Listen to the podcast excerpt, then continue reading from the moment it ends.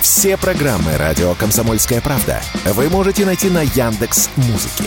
Ищите раздел вашей любимой передачи и подписывайтесь, чтобы не пропустить новый выпуск. Радио КП на Яндекс Музыке. Это удобно, просто и всегда интересно. Тактика Данюка.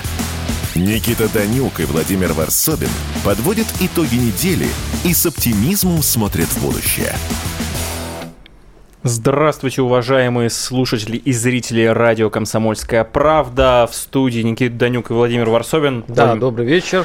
Я не уходил отсюда далеко. Да, это тактика Данюка. У нас есть тактика, и мы будем ее придерживаться в течение этого часа. Естественно, как обычно, по традиции обсуждаем все самые главные события, которые произошли за неделю в нашей стране, в мире вокруг нас. Я понимаю, почему каждый раз, несмотря на те э, противоречия, которые есть в нашей дискуссии, э, Владимир всегда рад меня видеть э, я просто послушал предыдущую вашу программу. Что такое? Безумно интересно, но, согласитесь, э, разные, да, такие сферы, как бы вот э, обсуждения, новости, э, подходы, в конце концов. Я уважаю память усопших. Uh, ну, вы про Бориса Чершева? Нет, я говорю про Жириновского. А, это да. Я, про это. Я просто говорю о том, что когда на радио «Комсомольская правда», это крайне важно, а, сначала есть прям вот оппозиция, все-таки э, либерально-демократическая партия России является оппозиционной. Она оппозиционна там самая главная партия, она оппозиционна нашей власти. В конце концов... Вы серьезно? Ну, подождите. Э, в конце концов, здесь буквально вот э, несколько минут назад сидел человек, который будет бороться за пост мэра Москвы с Собяниным, да, да которого выдвинула Единая Россия. Его, да? Ну, будем желать удачи всем, естественно. В данном случае я, как беспартийный член общественной палаты, не имею права состоять в политической партии. Всему, что происходит в ЛДПР, надо относиться со здоровым оптимизмом и иронией. Ну, согласитесь. Поэтому э, все, что происходит у меня в предыдущей части, это, конечно, мажор. А мы сейчас будем э, уже Но я, же, я, я поэтому говорю, вот этот контраст, он, собственно, и позволяет каждый раз Владимиру меня с улыбкой встречать и жать мне руку. Собственно, обсуждаем, естественно, э, те вещи, которые происходят у нас на линии боевого соприкосновения. Мы видим, что попытки, безуспешные попытки контрнаступления вооруженных сил Украины, они не заканчиваются. Это очень важный момент. Э, им поставили задачу политическую продемонстрировать хоть какие-то значимые результаты к саммиту НАТО. Об этом пишут не только российские телеграм-каналы, там военкоры, средства массовой информации, об этом пишут западные издания, уважаемые издания, об этом говорят украинские инсайдеры, что Украина поставлена к стенке. Либо результаты, либо помощь будет сокращаться, или не там еще хуже, Зеленского заставят сесть за стол переговоров с Кремлем, что для него, по крайней мере, как он говорит, э, невозможно. Это убийство, там, политическое, не политическое. В этом смысле, вот, Владимир, хочу какую новость обсудить. Э, Украина объявляет всеобщую мобилизацию в Чернигове вслед за Киевом и Ивано-Франковской области. Э, как я это понимаю, просто скажите, ошибаюсь я или нет, видимо, потенциал, вот этот ресурсный, человеческий, уже настолько закончился и вполне возможно закончится окончательно при неудачном контрнаступлении, что сейчас набирают тех, уже вот кто совсем-совсем-совсем, казалось бы, да, год назад был негоден, для того, чтобы хоть что-то удержать, хоть какие-то вооруженные силы сохранить. А, я понимаю ваш настрой, в принципе, хочется потреблять только хорошие новости, и, в общем-то, что-то хорошее для российских войск в этом а, плане есть. Ну, что можно сказать, что они, что захлебнулось, э, спец... Э, не захлебнулось контрнаступление, и что сейчас набирают прям кого по попаде, лишь бы на войска. А, я всегда, кстати говоря, не только моя позиция, но и тех, кто э, находится ближе к фронту, нельзя недооценивать противника, нельзя э, успокаивать себя тем, что все у него плохо и наверняка он сдуется и так далее. Надо всегда, даже наоборот, преувеличивать опасность со стороны соперника, противника, чтобы быть к нему готовым и потерять как можно меньше людей – Поэтому э, можно лить э, как можно много меда себе на уши и говорить, ой, да, вот у них... И, и, и знаете, у нас это, это целый же океан информации. Каждый выбирает то, что ему нравится. И каждый собирает себе вот ту логику, которая ему кажется уютнее. Ребята, выйдите из, из зоны комфорта, посмотрите на то, что сейчас происходит, а, вот как жестко глаза реальности. На самом деле ничего еще не ясно. А даже Владимир Путин говорит о том, что а, есть у ВСУ силы для контрнаступления, они еще не, не иссякли. А вот то, что российская сторона ждет и находится все-таки в большинстве своем в пассивном состоянии и ожидает атаки, вот это, то есть по большому счету отдана инициатива э, украинской стороне, и вот именно это вызывает некие э, опасения. Вот с первой частью полностью согласен, со второй сейчас поспорю. Другое дело, что то, что мы сейчас слышали от Владимира Варсобина, нас, ну я, опять же, это, конечно, моя шутка, да, это конспирология, но складывается впечатление, что вот ваши советы и ваши консультации были услышаны несколько месяцев назад. Почему? По поводу того, что нельзя ни в коем случае уповать на то, что все хорошо, что там мы всех победим и там ВСУ скоро закончится. Именно для того, чтобы иметь тот самый потенциал, на случай разных сценариев, да, мы говорим сейчас и про, э, собственно, спецоперацию на Украине, и про возможный конфликт настоящий, горячий с НАТО. Вот для того, чтобы быть э, к этому готовы, э, в России готовят резервную армию.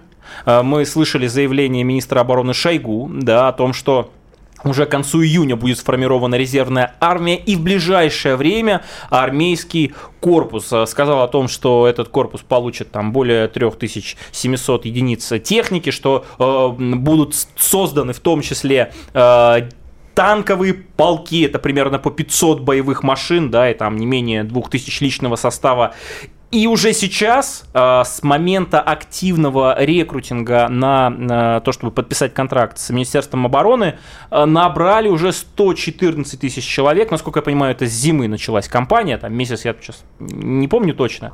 Но вот эти 114 тысяч человек, 52 тысячи добровольцев. И я вот о чем.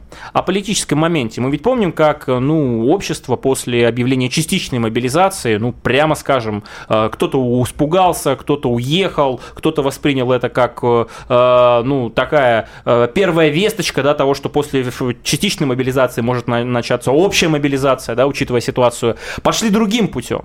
Говоря о возможных потенциалах, э, набор контрактников, активная информационная кампания, вот эта резервная армия. Вам не кажется, что э, э, вряд ли это будет делать та страна, которая готовится, уж простите, к поражению, к какому-то сливу, к какому-то позорному договорнику и похабному миру? Ну, еще не, среди мир не не вспомнили про недавнее, по-моему, вчера, или это было решение Госдумы, закона по поводу устранения последних барьеров для того, чтобы обвиняемые в чьих-то преступлениях или осужденные могли спокойно поехать э, на фронт, и там уже не нужно указа президента о помиловании, это у нас будет уже прописано в законе. То есть у нас сейчас в Госдуме этот закон готовится.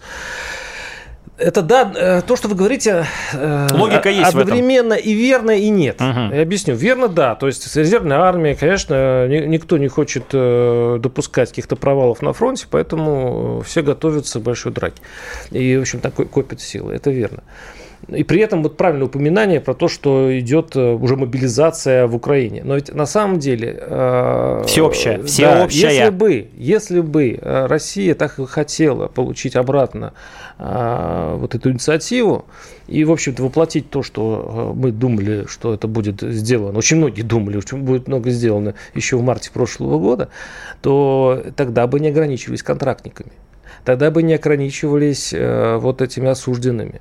Ведь получается, что у нас э, на фронт отправляют, э, ну, по большому счету, за, или за деньги, или за то, чтобы не сидеть в тюрьме. Уж простите за это. Вот часть, значительная часть людей именно идут туда по этому принципу. Ну, ко, ко всему прочему, конечно, и за идею, ну, там и деньги платят.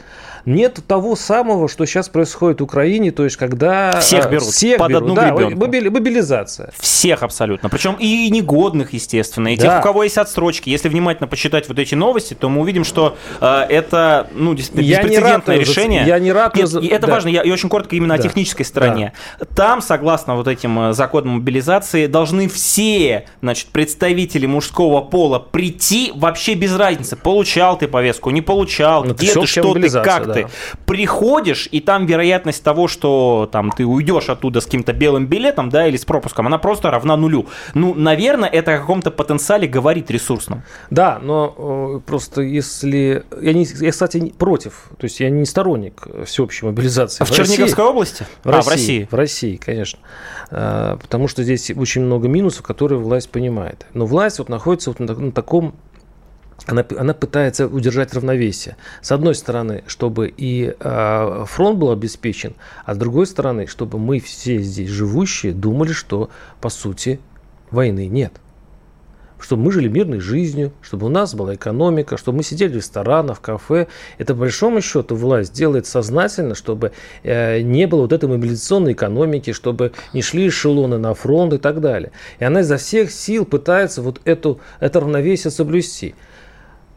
Э, хватит ли в, таки, вот в таком равновесном положении сил на удержание а уж я уж не говорю по поводу э, полной там победы капитуляции Украины, я не уверен. А, ну, как мы уже неоднократно говорили в эфирах, все-таки мы говорим о длинном цикле, о процессе, который происходит, и то, что сейчас на момент июня 23 года а, происходит, да, а, мы вряд ли могли предугадать год назад. И я уверен, что через год вот та ситуация, которая есть сейчас, там, в будущем, да, через год будет казаться нам объясню, Никита, да, какой-то отправной да, вы представляете точкой. год, сколько я, трат денег. А я вот коротко скажу, может быть, как раз понимание того, что все будет еще сложнее, еще жестче, и сталкиваться нужно будет не только там с вооруженными силами Украины, а еще с некими силами зла, дает, собственно, причины, почему вот как вы правильно сказали, какие-то шаги, которые многие люди считают там, оправданы, да, должны были сделаны быть, не сделаны. Но об этом мы обсудим чуть позже. Тактика Данюка, Владимир Варсобин, Никита Данюк, Комсомольская правда. Оставайтесь с нами на Комсомолке. Александр Коц. Один из лучших военных корреспондентов не только в России, но и во всем мире. Он работал репортером во многих горячих точках. Чечня, Южная Осетия, Косово, Афганистан, Ливия, Сирия, Египет, Ирак, Украина – Каждый четверг в 7 часов вечера по московскому времени слушай на радио «Комсомольская правда» программу «КОЦ. Аналитика с именем». Тактика Данюка. Никита Данюк и Владимир Варсобин подводят итоги недели и с оптимизмом смотрят в будущее. Радио «Комсомольская правда». Владимир Варсобин, Никита Данюк. Тактика Данюка. У нас есть тактика, и мы будем ее придерживаться. Да. Хотели да, Никита, хочу добавить. Я вот э, прочитал недавно в РИА Новостях очень интересную колонку, в, которых, в которой э, ну, штатный автор РИА Новости, э, значит, совершенно значит, кремлевский. И, то есть это, по большому счету, я думаю, это такой сброс со стороны нашей власти. Жестко прошлось по ура-патриотам, э, которые э, выступают против переговоров. А, автор ну, если кто-то хочет, посмотрите, это очень интересный текст. Автор говорит о том, что э, кто, если хочет дойти там, до границ там, с Польшей и так далее, и так далее, должны понимать, сколько миллионов людей э, придется погубить. Да? Ну, это естественные военные потери и прочее, прочее. Что сейчас, э, наоборот, Западу выгоднее, чтобы мы втянулись в это дело, и поэтому э, умнее поступить именно так. Это обычная вещь, которую бы я прочитал и не заметил э, в каком-то телеграм-канале, да, но это РИА Новости. То есть я понял, что на самом деле э, хотят унять очень многих, которые мешают даже нашей власти выйти из э, этого конфликта. Ну, э, скажем так, ведь как можно? Можно все проиграть, а можно выйти из какой-то игры с каким-то выигрышем. И когда у тебя на руках висят куча раз, рассерженных граждан, которые, ну вы же обещали, вы же говорили, что будет так, а власть имеет дело с тем, что есть, это реал-политик. И вот я э, тут же вспомнил про то, как мы с вами тут фехтуемся. Но это тему. комсомольская правда. Здесь э, другие законы, ребята. Здесь э, совершенно, во-первых, здесь разные мнения. Здесь э, в данном я случае. Что? Я про это. Так вы же, вы же как раз из тех рассерженных. Э, ну, по крайней мере, так. Я как раз из тех, кого мочит РИА Новости по указке Кремля. Представляете, какой уровень у меня Никаких половинчатых решений. Значит, Нет никаких переговоров. Это сдача позиции. Это я вас цитирую. Значит, я, я могу в защиту своей сказать. Пожалуйста. Пожалуйста. вот, значит, э, первое. Э, ну, такой очень ощутимый укол в сторону вот патриотического сообщества, которое считает, что э, переговоры с нынешним режимом, который является прямой экзистенциальной угрозой и в условиях, когда цели специальной военной операции не выполнены, это, конечно, ну, такой, Владимир, я, вы не конспиролог совсем, я вижу, что вы всегда опираетесь на эмпи- эмпирические данные, на исследования, Мир но, но в данном проще. случае э, делать выводы по статье в РИА Новости некого, может быть, уважаемого автора, что вот смотрите, это такая проба пера, там, за патриоты, которые против переговоров скоро вы будете в оппозиции условно, да, как некоторые там э, люди, которые на фронте в том числе. Интересная версия, попытаюсь объяснить, э, что это не так. Здесь очень просто. Вы правильно сказали, мы всегда будем руководствоваться, я сейчас говорю про государство, естественно, э, стратегическими интересами национальной безопасности. Если в условиях, я не перестану это повторять, э, выполнения этих целей по национальной безопасности можно использовать механизмы дипломатии, который, конечно, мне не нравится, потому что, ну, представить себе ситуацию переговоров с э, э, абсолютно нацистским режимом Зеленского, которым нацистским называют не только там средства массовой информации наши, но и самые-самые высокопоставленные чиновники, да, там в Кремле, в других министерствах и так далее. Для меня это сложно, я думаю, для многих людей в нашей стране будет очень ну, непонятно, как, с одной стороны, мы вот два месяца назад э, их нацистами называли, говорили о том, что они террористы и прочее, а теперь мы с ними садимся за стол переговоров, получается, мы с террористами, что ли, переговариваемся. Это, согласитесь, такая логическая цепочка такая сложная. Второй момент очень важный. Мы, когда говорим о том, что может быть конфликт, ну, я не знаю, поставлен на паузу, заморожен и так далее, я вот об этом постоянно вам говорю. Мы должны понимать, что это не конец, это не финальная точка. Называйте это многоточием, называйте это Ради чем Бога. угодно. Нынешний режим Зеленского, я сейчас не говорю про конкретно Украину, а режим, который превращает любой клочок земли, который осталось у Украине, в таран в отношении нашей страны, э, с территории которой э, в, в, летят беспилотники, с территории которой засылаются ДРГ, террористические группы и так далее, на мой взгляд, да, даже вот при всех, видимо, как вы считаете, многих желающих во власти как быстрее замириться, невозможен. Общество это не примет. Пункт первый. А когда вы говорили еще про Зеленского, помните, его заставят сесть за стол переговор, да. говорили вы, ваша цитата да. прямая. Западный, да, западные да, да, хозяева. Да, да. То есть вы, вы же на самом деле подсознательно понимаете, что если его заставят, то мы тот же сядем. Объясняю. Это первое. Ну, а, давайте по пункту. Ладно. Да. А, а второе, а, когда вы говорите свой второй пункт, что, дескать, э, ну, это будет пусть перемирие, но мы, конечно же, потом... А вот люди, которые, ура патриотов, которые, кстати, против вот даже мир вот этого временного перемирия, они прекрасно понимают, что в России нет ничего постояннее, чем временное. Ну, и вообще в мире так оно и бывает. Я думаю, что когда северо-южные корейцы uh останавливались на там 3, 38-я параллель, они думали каждый, ну, наверное, через неделю начнем. Прошло э, полвека. Все они находятся уже на этой а, до сих пор. Обожаю исторические аналогии от Владимира Варсобина. Знаете почему? Потому что я в них всегда выигрываю. А как вам Брестский мир? Похабнейший Брестский мир, который заключила в свое время советская власть, похабнейший, который сейчас многие любят там вспоминать и так далее. А можете сказать, через сколько лет условия этого похабнейшего Брестского мира в других обстоятельствах были не просто пересмотрены, а э, фактически на победной ноте Советский Союз в то время, вот, со всеми сложностями, которые тогда были у молодой советской власти, у государства, взял, вот так вот точно так же выбросил и не то что восстановил свои позиции, а еще их укрепил, удвоил, Должно утроил. быть все-таки быть э, тяжело быть оптимистом в России. Да что ж такое?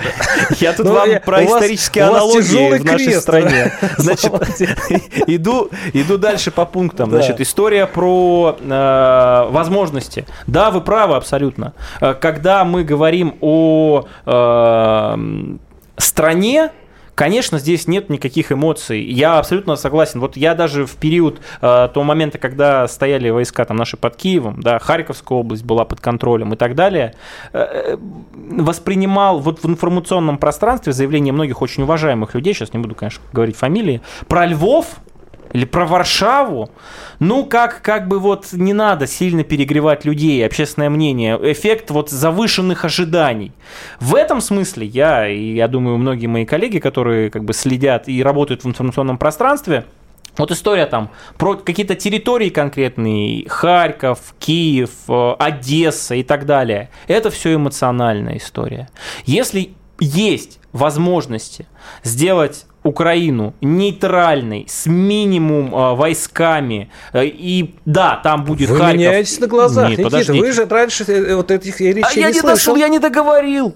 Ну же ж вы меня. И, и при этом мы сможем э, а это сейчас происходит, увеличить э, э, производство наших вооружений, э, ВПК перевести еще на более мощные амуниционные рельсы, сможем навести порядок, в том числе управленческий, там э, в разных структурах, в том числе и военных и так далее, и потом в этих условиях вам это очень... не жалко? Я же вам про Брестский мир... Вам, Никита, Подожди, вам, я... вам, вам, вам я людей вам, не жалко? Я вам... Вот бросать еще раз. Я мы вам... замери... более-менее значит, заморозили Владимир. конфликт. Мы снова копим силы для того, чтобы снова пойти а, в атаку. Почему это... в атаку-то?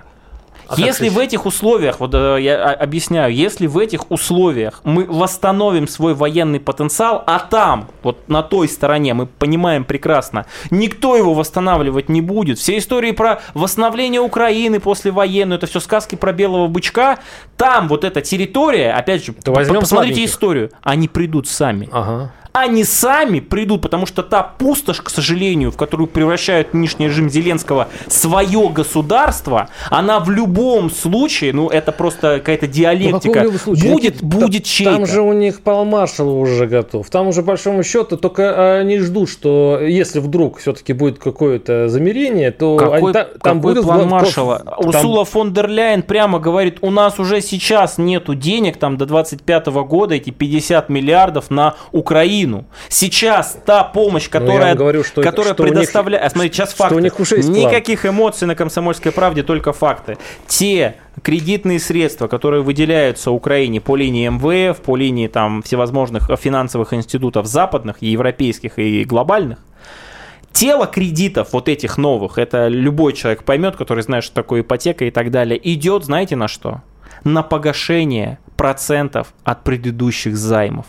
Не от, ну там что-то оседает, естественно, в карманах чиновников украинских и так далее. Но если говорить о, вот как вы говорите, плане Маршала, да, это вот вообще про другое. План Маршалла, напоминаю, это восстановление послевоенной Германии э, американцами и, в общем, западным миром. Да, вообще, а, вообще ну, В общем-то, там что, что произойдет? Кроме плана Маршалла, экономического восстановления, они просто сделают, запетонируют вот, э, э, базы, военное вооружение, просто напичкают оружием так, что придется оставить в этом случае надежду. Придется, а вот, кстати, многие на Украине уже надежду оставляют, и в первую очередь делают это люди как раз, которые информационном пространстве работают. Например, Может, советник, советник Офиса президента Подоляк э, обвиняет Запад в отсутствии успехов контрнаступления вооруженных сил Украины. Казалось бы, ничего себе, своих хозяев, да? А говорит о том, что именно промедление Запада с поставками Киеву вооружения позволило, собственно, России подготовить линию обороны, из-за чего украинское контрнаступление не дало ожидаемых результатов. А теперь важный момент. Они признали, вот ту воронку информационную, да, машину под названием «Победим русских», точно так же, как под Харьковом, под Херсоном, за 2-3 дня они пойдут бегом, они сами признали, что это не работает. А Запад говорит, подождите, а на что мы денежки вам давали? А где результаты? А где победный э, выход к крымскому перешейку и так далее? Никит, Нету если ничего. Если внимательно смотреть за, за сообщениями, особенно Подоляка, которую я уже наблюдаю полтора года, то он э, любую ситуацию разворачивает таким образом, что дайте вооружение. Он сейчас, сейчас Э, я не говорю, что у него там очень удачное контрнаступление у них идет и так далее. А, Но Владимир, она... о других ситуациях, да. и в том числе о Подоляке, поговорим в следующей части. Владимир Варсобин, Никита Данюк, Комсомольская правда. Оставайтесь с нами. Николай Стариков и Владимир Варсобин лучше всех знают, что правда рождается в споре. Этих двоих хлебом не корми, дай устроить словесную баталию и пикировку в прямом эфире. Политика, экономика, социалка, жизнь звезд. Дискуссия может разгореться абсолютно на любую тему. Кто выйдет победителем, узнайте сами. Включайте приемники на волну радио «Комсомольская правда» каждый вторник в 7 часов вечера по московскому времени. Тактика Данюка. Никита Данюк и Владимир Варсобин подводят итоги недели и с оптимизмом смотрят в будущее. Радио «Комсомольская правда», тактика Данюка, Владимир Варсобин, Никита Данюк. У нас есть тактика, и мы будем ее придерживаться. У нас сообщение да, от я зрителей. Вам, я вам сейчас испорчу, давайте. испорчу Не, вечер, Давайте, Никита, попробуйте. Да. Наш, наша слушательница Елена из Тверской области спрашивает, готов ли Никита Данюк пойти добровольцем в зону СВО? На радио, пишет она, безопаснее говорить, чем находиться на фронте. Да, это абсолютная правда. Я много раз отвечал на этот вопрос. Мне дико неловко снова говорить о своем частном опыте. Рассказываю, как есть. Когда объявили мобилизацию, а, я годен без ограничений, у меня нет никакой брони, еще чего-то. Я не служил в армии, потому что я кандидат наук и так далее, но тем не менее, понимая, что ситуация такая, я обратился в военкомат по месту прописки. А, если я в списках, а, готовиться мне или не готовиться, ну, собственно, отца своего к этому процессу привлек для того, чтобы оперативнее узнать информацию и так далее. Мне сказали, нет, Никита, мы в ваших услугах не нуждаемся. Гото- готовности не нуждаемся. Это не все. А, вторая история. Мой э, очень близкий друг и товарищ, я тоже передаю привет, пользуясь случаем, мы с ним учились и в бакалавриате, и в магистратуре проходил срочную службу, причем в элитном подразделении 45-я бригада ВДВ под Кубинкой. Э, в момент как раз мобилизации, э, когда вот объявили эту мобилизацию, человек с опытом, да, военным, причем, ну, достаточно элитная у него специальность, на моих глазах на протяжении почти двух месяцев не мог попасть э, даже по контракту в Министерство обороны. Э, это, ну, там есть условно куча причин, почему там это происходило, почему это не происходило. Я просто говорю вот э, личный пример истории про «А почему ты не пошел? Вот ты там» и так далее. Значит, первое, как только э, Родина скажет «Я пойду», я об этом говорю абсолютно публично, да, я, опять же, я никуда не уехал, я не скрываюсь. Мне немножко стыдно, что в то время как вот мой товарищ, который после магистратуры ушел на срочную службу, я туда не пошел, э, оставался там грызть гранит науки. В результате этого, ну, у меня действительно нету военной специальности, потому что вот я кандидат наук, по закону так получается, мне предоставляется отстрочка, и мне действительно, ну, в каком-то смысле в нынешних обстоятельствах даже неловко, потому что действительно э, там ребята, такие же, как я, э, они отдают свою жизнь и действительно, абсолютно искренне, да, э, защищают э, нас вот здесь, которые находятся в этой теплой студии. Но э, история про обстоятельства, она говорит о том, что вот у меня и у многих моих знакомых, друзей эта готовность есть. Поэтому в данном случае это тоже очень важно. Э, вот так, когда такие вопросы задаются, э, готов ли я? Вот, вот вам моя история. Судить, правильно ли я делаю, нужно ли мне пробивать с, э, значит, головой стены для того, чтобы туда попасть, ради того, чтобы... Как зовут э, зрительницу? Прекрасная Елена задала вот этот замечательный такой актуальнейший вопрос, что ж ты, Данюк, ничего не делаешь, не помогаешь фронту, фронту. А вот вы, Елена, знаете, э, помогаю я фронту или нет? Отправляю ли я какие-то посылки? Занимаюсь ли я сбором гуманитарной помощи? Вот такие, как Елена в данном случае, вместо того, чтобы писать такие замечательные сообщения, лучше бы Отправили бы какой-нибудь гуманитарный груз. Если Лена это делает, я, естественно, э, приношу свои извинения. Но складывается впечатление, что многие люди, такие же, как Елена в нашей стране, только и умеют, что уж, простите, набрасывать на вентилятор, вместо того, чтобы пытаться э, сделать хоть что-то для людей, которые вот там э, действительно рискуют свою жизнь и отдают.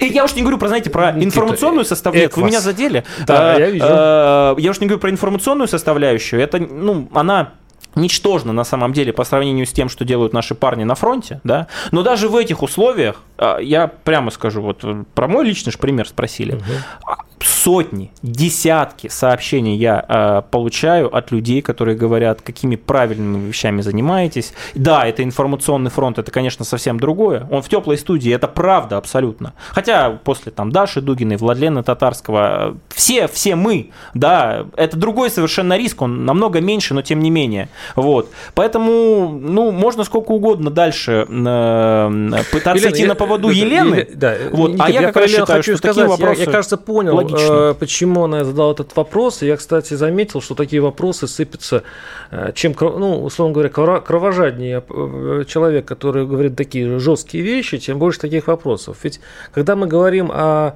необходимости переговоров, о том, чтобы сохранить человеческие жизни, и если кто-то у микрофона начинает говорить, что да нет, надо дальше, надо, надо не уступать и так далее, возникает вопрос, а ты, ты же знаешь цену? Э, я... Ты же знаешь цену каждого дня этой борьбы? Я не понимаю, в какой Поэтому вопрос момент... такой. Э. Очень легко рассуждать, э, вот сидя именно. в микрофоне, о том, что неплохо отправить на фронт еще Кто по... это сказал? Дайте человек. мне, пожалуйста, стенограмму моих заявлений о том, что я хочу взять Львов, отправить сотни тысяч и так далее. Я буквально 10 минут назад сказал, если есть дипломатические инструменты, благодаря благодаря которым нынешняя Украина перестанет быть экзистенциальной угрозой нашей безопасности, для того, чтобы вот эти теплые студии были здесь, в Москве, слава богу. Если при этом, это я тоже сказал, ну, Владимир, скажите, да или нет, не придется брать там Харьков, Киев, но при этом военного потенциала Украины не будет, политическим уровнем это будет достигнуто. Слава богу, вы еще сказали, э, как вы меняетесь быстро.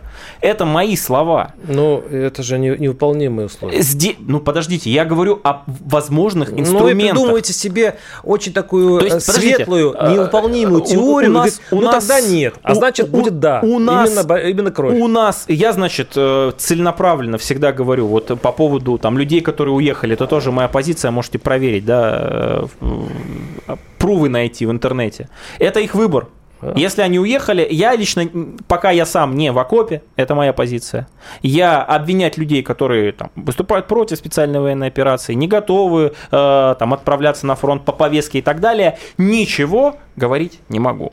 Другое дело, что вот передо мной есть примеры людей, да, которые сами, и это тоже очень важно, идут сами пытаются, и даже вот нынешние там бюрократические разные проблемы и, видимо, какие-то сложности не позволяют им вот этот порыв исполнить. Поэтому не надо всех одной краской мазать, не надо думать, что если мы уж сидим тут в, в, в этой э, теплой студии, то я, я такой малохольный, значит, ой, господи, э, просто болтать могу языком чесать. Ну, это выводы Нет, вы не такой, скоропалительные. Вы не такой, вы не такой. Давайте мы идем дальше. Да, мы идем дальше, мы поговорим о том, а, какой Европейский Союз, который подготовил 11-й пакет санкций против России, а, об этом заявили внезапно, кстати, и достаточно оперативно в МИДе Эстонии, что 11-й пакет санкций значит, против России вступил в силу сегодня. Пакет в основном нацелен на то, чтобы э, помешать России уклоняться от санкций. А, помимо всего прочего, Европейский Союз теперь ограничивают поставку а, там, продукции в третьи страны для того, чтобы эти третьи страны не отправляли, не торговали там что-то с нами. Ну и, кроме того, в черные списки добавлены новые физические лица, там, организации и так далее. У меня вопрос. Угу.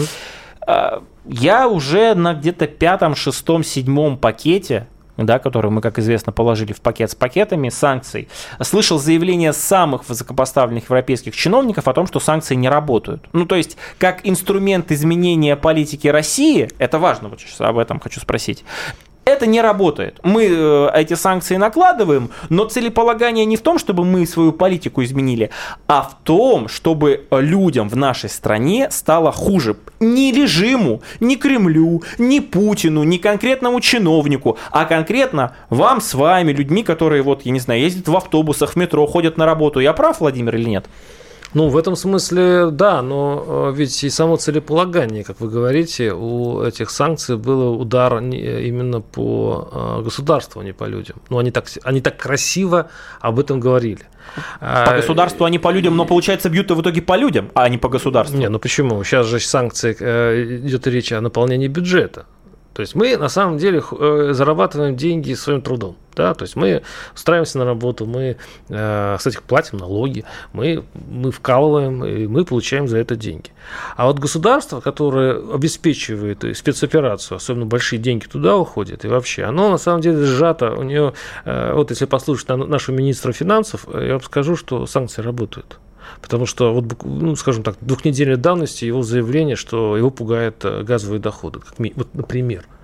Вот, которые сильно сузились, а это значит большой ущерб для бюджета. Это дыра в бюджете, который... Понимаете, в чем дело? Здесь возможен риск, что государство сможет свернуть некие программы, которые раньше были, в общем-то, давно в ходу, которые... Мы, ну, мы так развивали страну. Вот смотрите, э, не а я теперь, это сказал. А теперь денег становится Владимир, все меньше, меньше, Можете меньше. вспомнить да. вот э, те социальные гарантии, да, у нас э, по Конституции государство социальное, да, насколько там оно социально справедливое, мы сейчас это обсуждать не будем.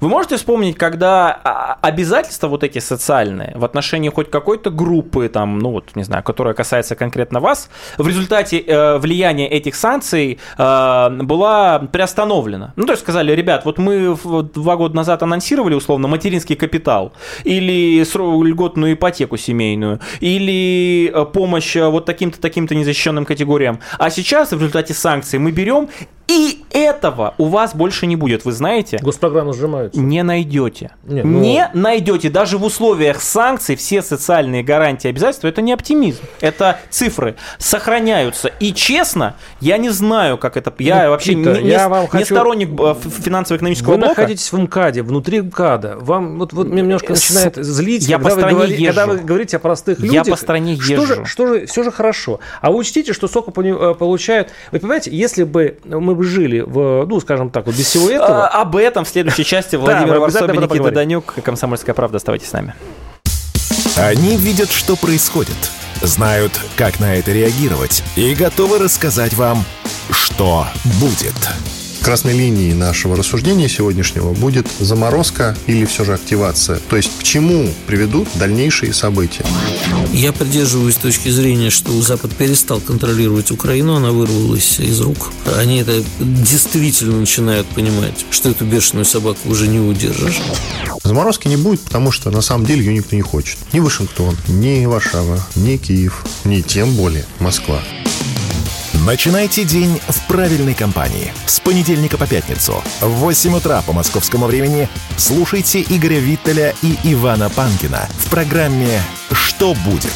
Честный взгляд на происходящее вокруг. Тактика Данюка.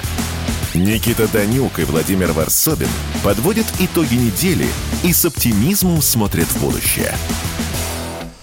Тактика Данюка, Никита Данюк, Владимир Варсобин. По поводу того, что ну, проблемы есть, и об этом может показаться, что я тут прерываю Владимира, не, не, не, потому я, что он я, говорит я, о плохом, я, это я не расскажу. Так. Нет, просто вы говорите, что ничего, ничего же не изменилось и так далее. Социальные гарантии государства. По... Да, да, я сейчас поймал себе на парадоксальной мысли, что на самом деле, вот э, у нас же э, обезлюдила Россия, и там действительно сейчас очень ищут работников. Вот сейчас у нас большой дефицит э, любых рабочих сотрудников. Почему? Потому что часть людей уехала за границу, часть часть людей находится в зоне операции, то есть сейчас, большому счету, э, найти работу можно. Ну, но другое дело, что, допустим, я вот я ездил по, э, по России э, автостопом от Калининграда до Владивостока недавно, три месяца назад. Я скажу, что вот мне водители говорят, так в грузов меньше стало.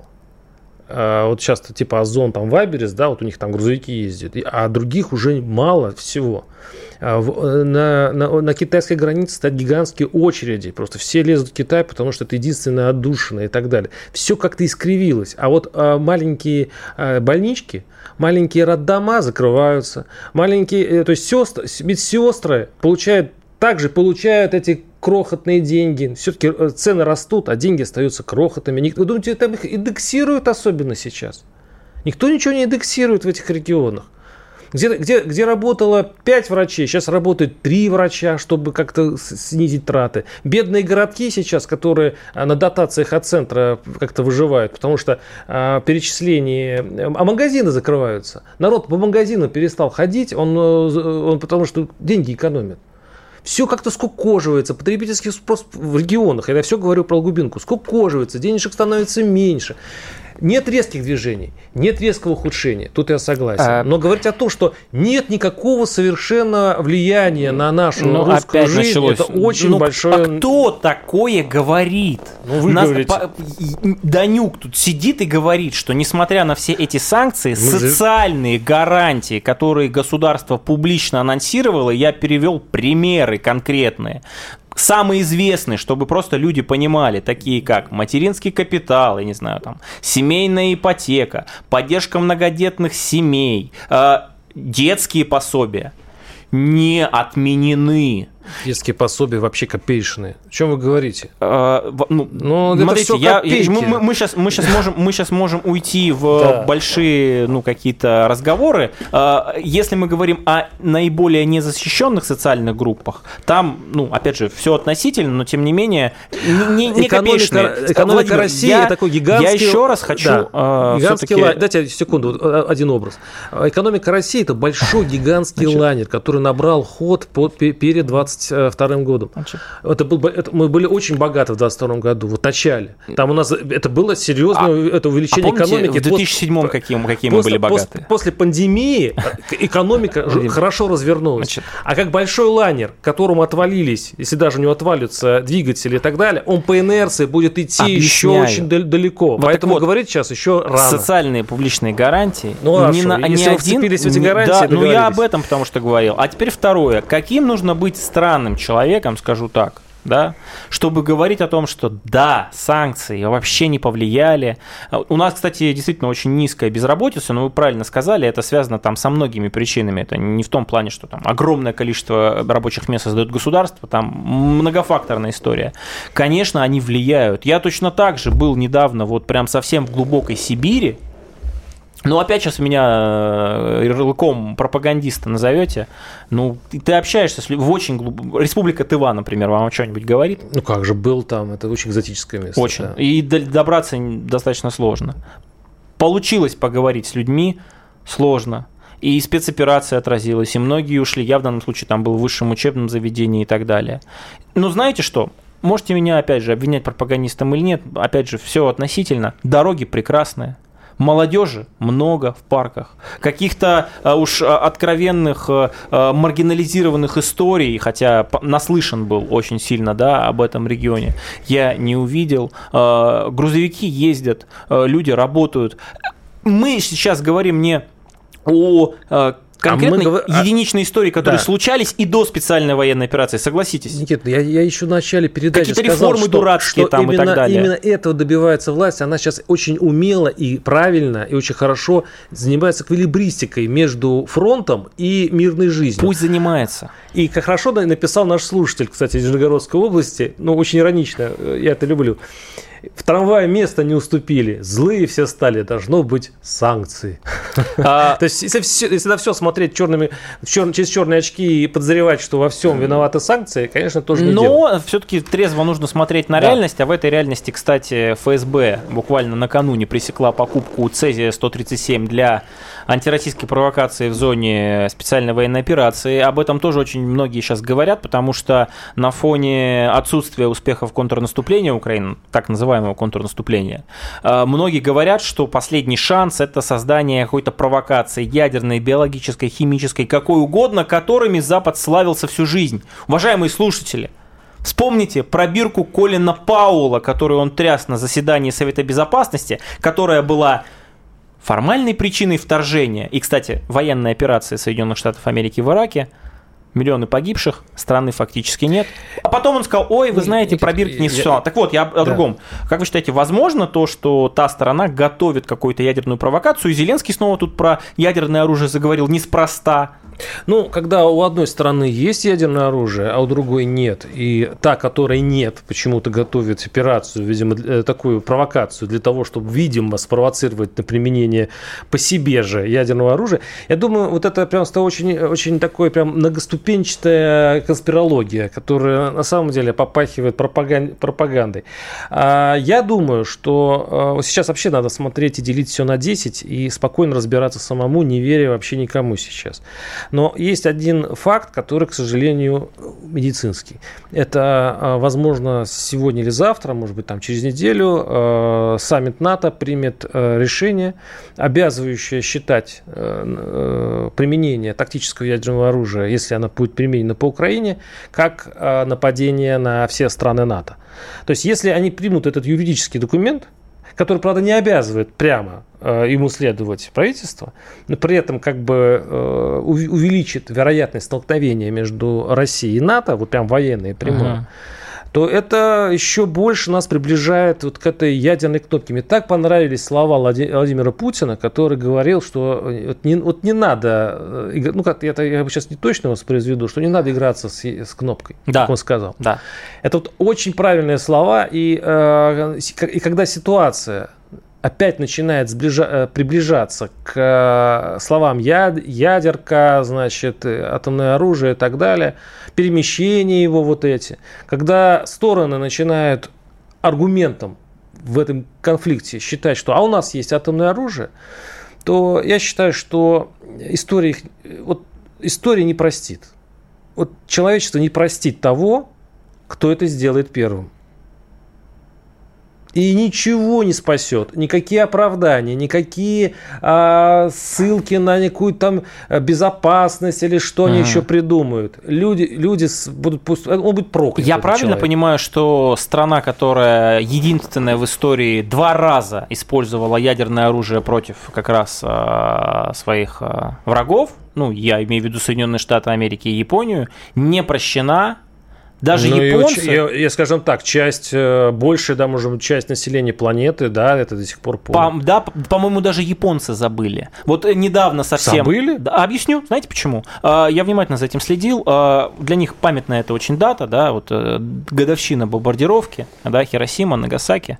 А, они не говорят, кто это сделал.